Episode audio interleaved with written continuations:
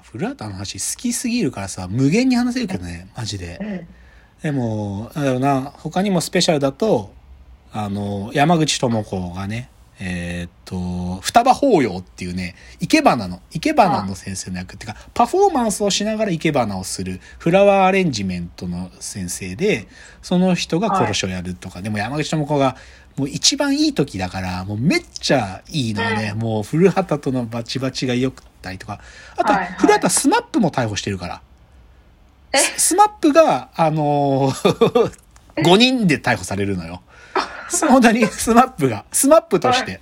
あの、うん、 SMAPとしてね、ある設定があって、彼らは孤児院育ちで、その、はいはい。で、その自分たちの、なんていうかな、あの、出生の秘密っていうか、草薙剛がある男にゆすられてて、そのゆすられてるやつをコンサートのリハーサルの間に5人でみんなで殺しに行くって話なんだけど SMAPが捕まるんだよ。とかね。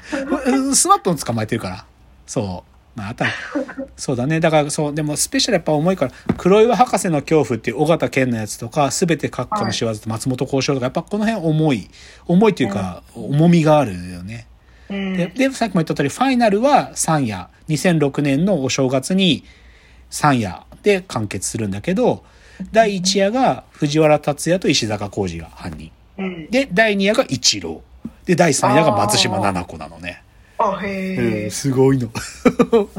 全部、まあ全部好きだけど、僕は、フフラータの最強のライバルは誰か論って結構好きなんだよ、みんな。あはいはいはいうん、僕は、このファイナルの時の第1夜の石坂浩二だと思ってるから。うん。なん自分はね、まあ、何もしてないの。マジでね、鉛筆でね、ノートのある線を一つ、こう、線を太く、一本ある書かれたノートの線を一本追加するだけで、うん人が殺されるんだよ。自分は名前ってないノートにね、たった一本線を引くだけで。それだけで殺人が起こるの。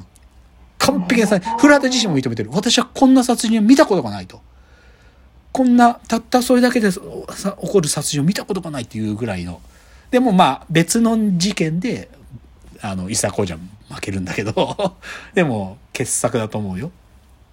だから、いいんだよね。やっぱりね。うん古田すごくいいんです。もうマジで無限に喋れるから、古田の話はね。で、じゃあちょっと最後のチャプターは、まあそういう意味でも少しですね、最後は、なんか伊藤麻子さんがホイチョイ好きなのと同じような感じじゃないんだけどさ、なんか、90年代に中学生、高校生、で、さらにはまあ大学生の時にも古田続いてた、そういうなんかティーンの時間に、うん。三谷幸喜がいた世代。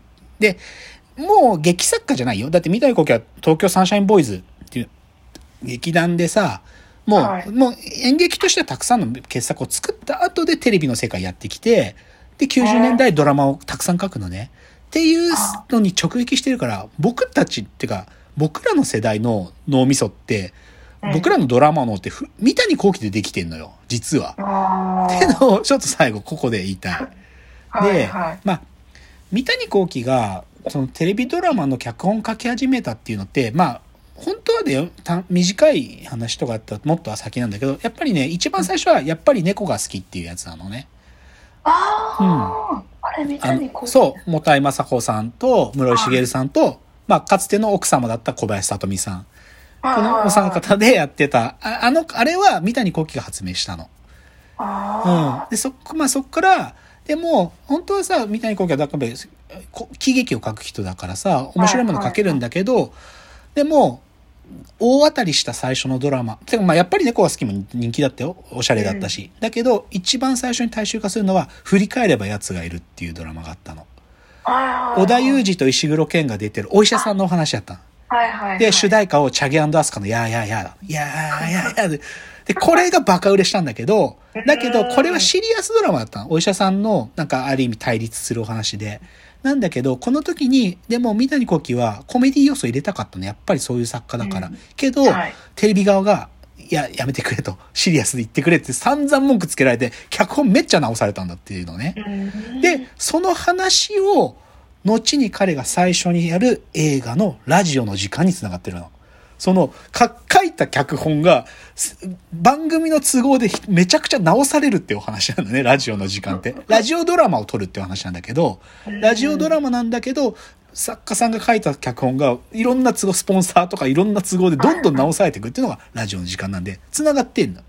振り返れば奴がいるの時の三谷幸喜の苦い記憶が、そのまま映画になってるとか。あと、まあ、僕が一番好きなドラマで王様のレストランっていうのがさっきもあるって言ったそれは95年だし、これは主役が山口智子と松本幸四郎なんだよね。かっこいいんだよな。でさ、まあ、し本当はね、筒井道隆が主役でもあったんだけど、なんかこのはい山口智子と松本幸四郎が、もうなんていうか、映えすぎちゃって、最初そういう話じゃなかったらしいんだけど、恋仲になってっちゃうんだよな。あまりに立ってるから。あ、そうへ。ー年も離れててさ、そんなところで恋成立するぐらいの年なんだけど、でもその二人が恋するのもね、すごく自然に見えるよ。で、王様のレストランとか。だから、その後は、龍馬にお任せってあったんだよな。龍馬にお任せっていうのね、これダウンタウンの浜ちゃんが主役のね、坂本龍馬ものの、幕末ものなんだけど、ここでね、うんこれね、売れなかったの。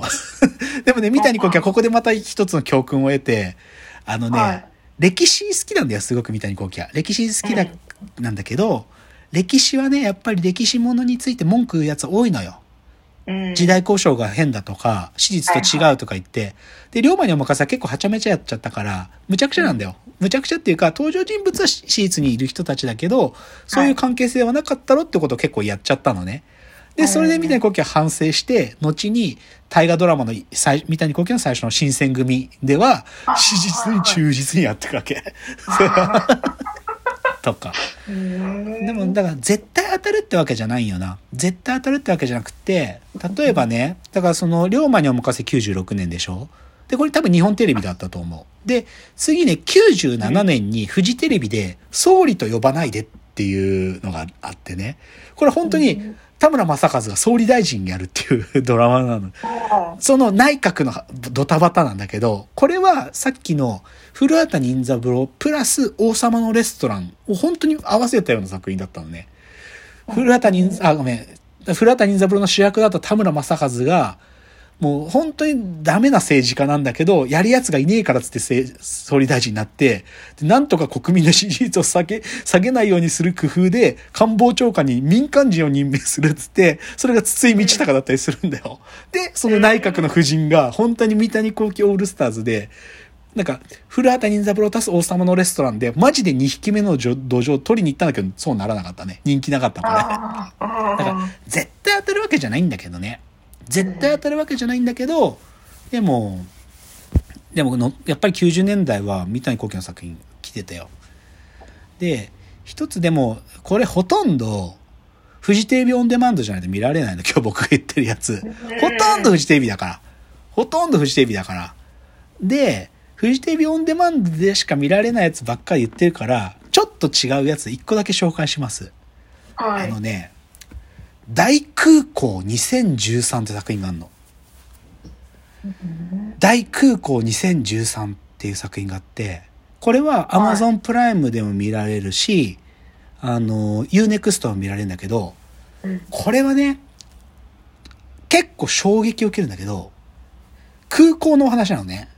空港のお話で、フフラフライトアテンダントあ、グラウンドアテンダント。空港の職員の人が主役。で、それを竹内結子さんがやってんだけど、竹内結子さんが主人公で、これね、約2時間弱だよ。ワンシーンワンカットなの。一発撮りなの。ずーっと、ずーっとカメラが竹内結子を追いかけていく。もう完全にワンシーンワンカットドラマなの。傑作なの、これ。ワンシーンワンカットドラマの傑作なの。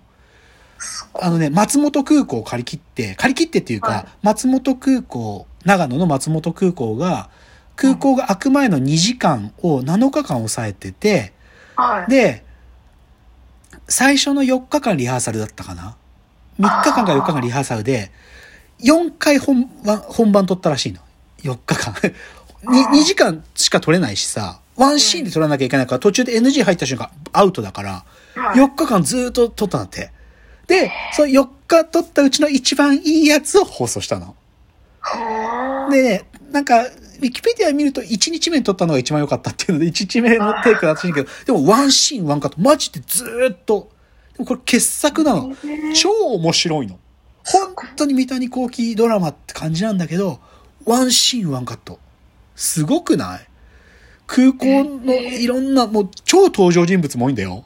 なんか少人数の話じゃないの。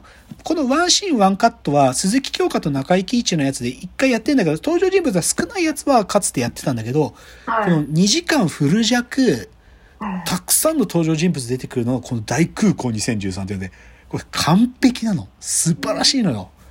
よく作ったな、みたいな。驚くと思うよ。あんまりなんか世の中で、まあ、放送す、ワウワウだからさ、ワウワウなんだよ、これ作ったの。あだからあんま知られてないんだけど、僕は、なんか、あんま知られてないんだけど、なんか傑作、ワンシーンワンカットドラマの傑作だなと思ってるっていうのが、これは見られる。これはだから見られるので。って感じなんですよ。だからね、まあ、こんだけ、なんていうの、特に90年代のなんかもうさ、全部おしゃべりできちゃうんだから、古谷古畑のドラマだって全部覚えてるしさ、ま あ言っちゃえば、その、すぐろたけるシリーズも僕全部言えるぐらい好きだから、なんだけど、でもそれくらい我々のドラマ脳は、ふ三谷幸喜によって形作られてるんで、でもちょっと今日のお話で総括すれば、でもそれの原型はアガサ・クリスティなんですよ。クリスティが生み出したものを、たくさん三谷幸喜も使っているので、っていうのでね。まあ、ミステリーに限らないんだけどね、もうドラマなんて。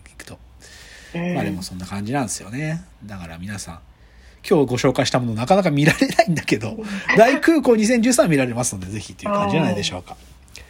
じゃあまたご意見やご感想フォームから送っていただけると嬉しいです。では本日ここまで、わーわー言っております。時間です。さよなら。